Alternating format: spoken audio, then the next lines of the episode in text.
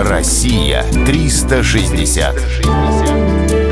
Северо-Кавказский федеральный округ. Кисловодский национальный парк. Кисловодск известен не только своей минеральной водой, но и огромным национальным парком, который расположен прямо в городе. Его площадь составляет около тысячи гектаров. Раньше он был просто курортным парком, где прогуливались отдыхающие. Однако, учитывая его богатую флору, в 2016 году он получил статус особо охраняемой природной зоны. Парк имеет солидную историю. Работы по его обустройству начались в 1823 году по приказу генерала Ермолова.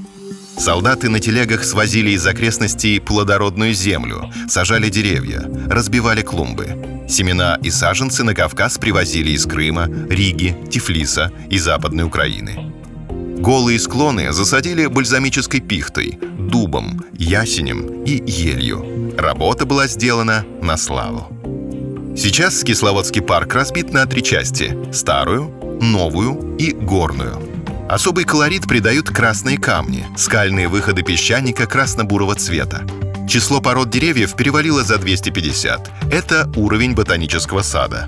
В горном парке в зоне альпийских лугов произрастает около 800 видов трав.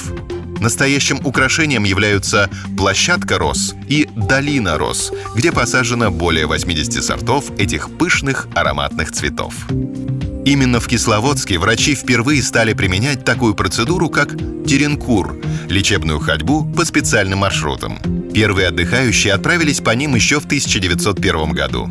Данная методика используется для лечения сердечно-сосудистых заболеваний, болезней органов дыхания и опорно-двигательного аппарата.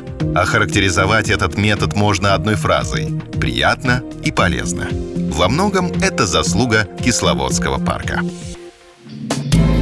Россия 360. Всегда высокий градус знаний. Только на радиоискатель.